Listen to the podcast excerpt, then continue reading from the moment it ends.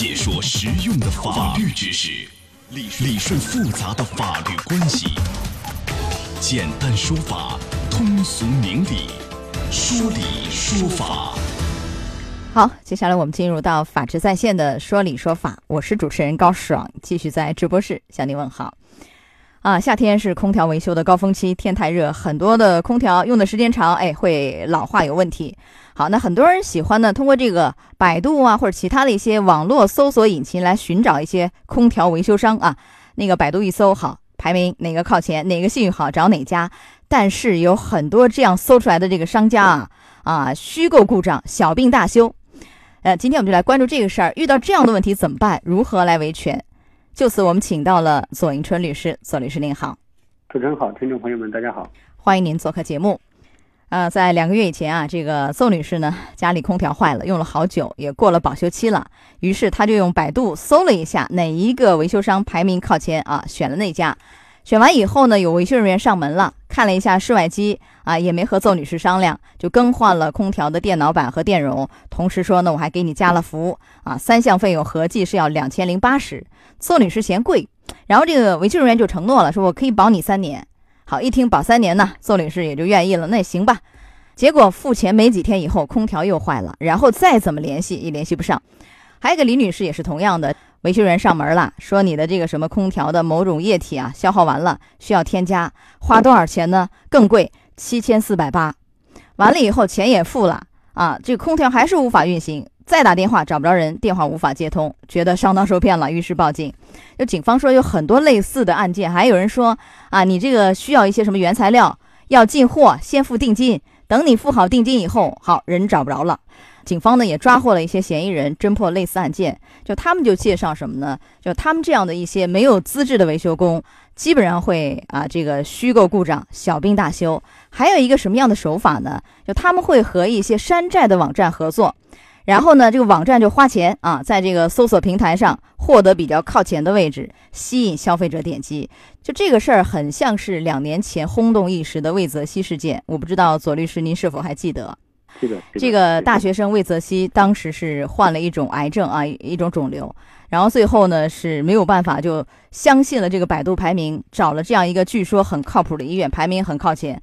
结果花了二十万不治身亡，引发了很大的关注。就这个行为很像是当年魏则西事件卷土重来啊！您怎么看？对这个两个事件具有高度的相似性，不管是前面的魏则西的治病，还是今天的修空调，其实都是基于对这种网络竞价排名的这种信任，支付了相应的费用。可能有不同的是，这个今天所谓的空调维修的这些公司或者个人，可能就是深深的诈骗了，可能就没有提供任何的服务，就收取了高额的费用。那么这个实际上比前面的可能就更恶劣了。那么前面当然是那个出现了人的人命关天，前面是这个似乎后面觉得好像空调大不多我骗点钱而已，其实本质性质是一样。那么回到这样的案件里来啊，你看一下啊，你看这个当时抓了几个嫌疑人，警方也抓了，抓了以后涉嫌的是诈骗犯罪。诈骗犯罪的话，从消费者像李女士、邹女士这样他们维权的角度来说，我可以怎么维权呢？我可以是认为你是。呃，就是诈骗，刑事附带民事，还是说我可以从消法的这个角度来主张退一赔三，这是一个。另外，你像平台和网站这样的啊，他们联手是吧？你只要花钱，好，我给你放到前头啊，让大家来点击你，相当于给你做广告和推广。那我这个平台和网站要担多大责任呢？我消费者能不能找他们也主张呢？公安机关已经把这些所谓的犯罪嫌疑人抓获，一方面可以提起刑事附带民事的这种赔偿。还有一个就是您刚刚提到的，可不可以按照消法来主张三倍的这个赔偿？我们知道消法的第五十五条有规定，说经营者提供商品或者服务有欺诈行为的，那么可以啊要求增加赔偿受到的损失，一般是他购买商品的价款或者提供服务费用的三倍。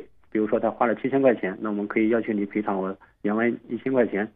那么我个人觉得，如果是前面的欺诈行为构成的话，那么三倍赔偿是没有问题的。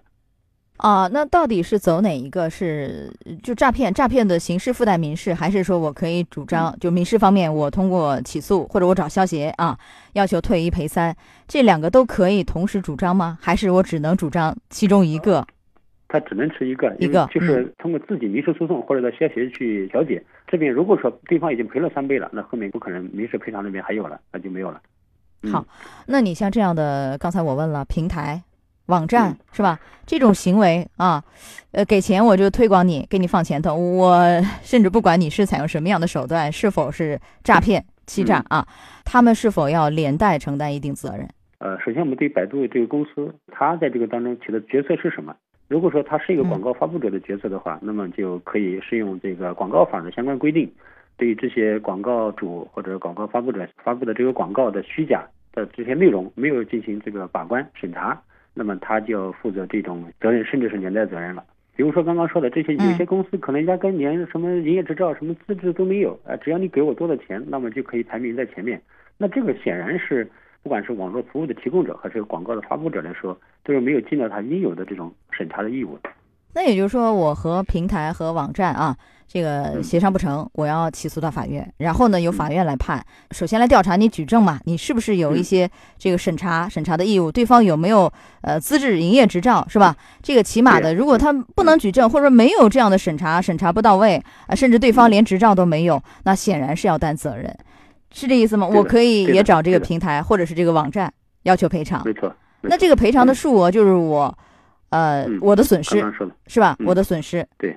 损失一般是三倍的损失。当然，如果说最终认定这个广告是虚假的，那么作为这个广告的发布者，一般可能还要有一些面临行政的罚款。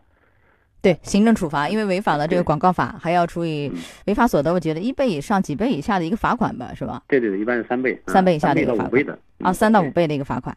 好，呃，说到这儿，我们稍事休息一下，马上回来。法治在线正在直播。高爽制作主持。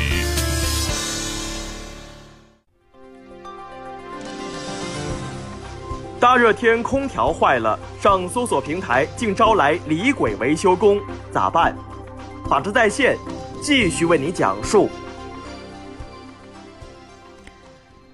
好，这个案件发生以后，其实上海市消保委啊，就专门组织了一次空调的消费维修的一个体查。啊，这个体查结果呢显示，十一家维修商铺里头啊，仅有两家是在正常的收费范围内，其他九家都存在着这个虚报故障多啊、多收费的问题，占比呢是百分之八十一。其中有的啊，这个多收费是正常收费的七倍还要多啊，翻了七倍还要多。呃，其实像这样的问题不少，可能不仅仅是在这个空调的维修领域，还有其他的一些，有一些呃，像这种所谓的车辆维修。也可能会，对吧？给你虚报一个小毛病，说甚至说一个大毛病，然后给你更换那个，更换这个，甚至有的就忽悠你诈骗等等。那你像这样的问题，哎，这个维权的方式，消费者的维权的方法是不是都一样？比如我可以报警啊，怀疑我可以报警，我可以找消协，我可以到法院起诉，是不是？就您前面分析这些？对。很多消费者来说，他对于空调啊，或者你讲的汽车等等里面的功能，实际上我们并不清楚。而如果说这些服务的提供者里面没有诚信，或者是带有欺诈的因素，那么老百姓不能面临一个被挨宰的局面，应该有相关的法律对这个行为进行规范。比如说，就要让他们承担这种欺诈的代价。那现在这块有没有一些？就是我们很奇怪是什么？在两年以后，当时魏则西那个事儿引发了巨大关注，从上到下要整顿，对不对？似乎在一定时间内也是销声匿迹了。然后两年以后，你看又卷土重来啊！很多消费者上当受骗，我们也不排除会不会也有其他的就是医院类的这样的广告再次出来，是吧？这个伤害人身、伤害人命。那么你像这样的问题，怎么样从根子上解决？这个法律方面，我们的机制方面这块有没有一些建议？关于人民的身体、生命健康的啊这一块，我相信力度可能比以前要大一些，或者是相关的这个网络服务提供者。对这一块的广告发布，可能比以前把关的力度可能要更严一点。那么除了这一块之外的，就是刚刚我们今天所说的这些空调啊、汽车啊等等这些服务，是不是也可以也把关的时候从严把关啊，使我们可以去放心的去消费？啊，从严把关，如何从严把关呢？你比如说，要不要建立一些呃什么诚信机制来替代这样的竞价排名？就是谁花的钱多，我就推谁。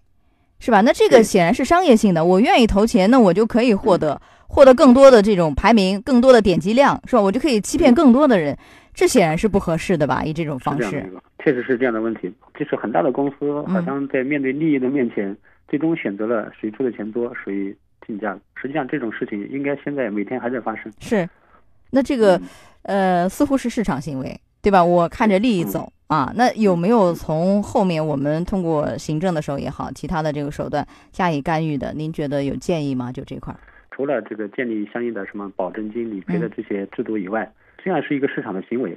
但是，我想真正能够获得消费者认可的，或者真正使企业能够强大的，那么这样的大的公司应该有一些社会责任的担当，而不仅仅是说完全把钱放在第一位，而忽略了它企业应该有的社会责任和诚信。哎，我觉得完全靠大企业的自我担当，这个也很难，是吧？这个企业自律啊，这个是很难。我们的这种法治文明程度可能还有很长的路要走，对吧？那么在当下，就我们的这个干预的监督的手段是否要跟得上？是否？嗯啊，那当然对。这一块可能是不是从这个呃对企业的这种行政处罚或者是这个刑事的角度去立去考量？比如说不仅仅是这种罚款，呃，仅仅是收取广告费的几倍了。广告费，那么对于这样的公司来说，简直我觉得是九牛一毛了。嗯。那么从罚款的角度，从甚至从是不是可以入刑的角度去去考量？当然这是一个很一个大胆的一个话题大胆的这个探讨了，是吧？对，是，如果这个惩罚足够严、足够狠，我想可能也会很少啊。好，那再回来，就是我们消费者，咱们既然是一个普法的这样一个栏目，就讲一讲。那大家确实很习惯于有什么事儿搜百度去查，我没事儿也会搜一搜、查一查，大家 生活习惯了。那你怎么样搜到的？你看是李鬼，是不是？我被骗，就我们怎么样自我防范？怎么样小心？就我们如果说家里空调坏了，大热天我要修啊，是吧？我通过什么样的一个渠道能保障我的权益？这方面怎么做？比如说，先找官方客服、官方网站，找到这是真正的客服电话，或者是通过实体店，在什么地方买的，或者到这样的电器商场去索要官方的客服电话进行维修，或者是我们买空调的时候都有一个维修手册，维修手册里面都有维修电话、维修厂家、维修地址，这几个电话和地址应该是比较准确的。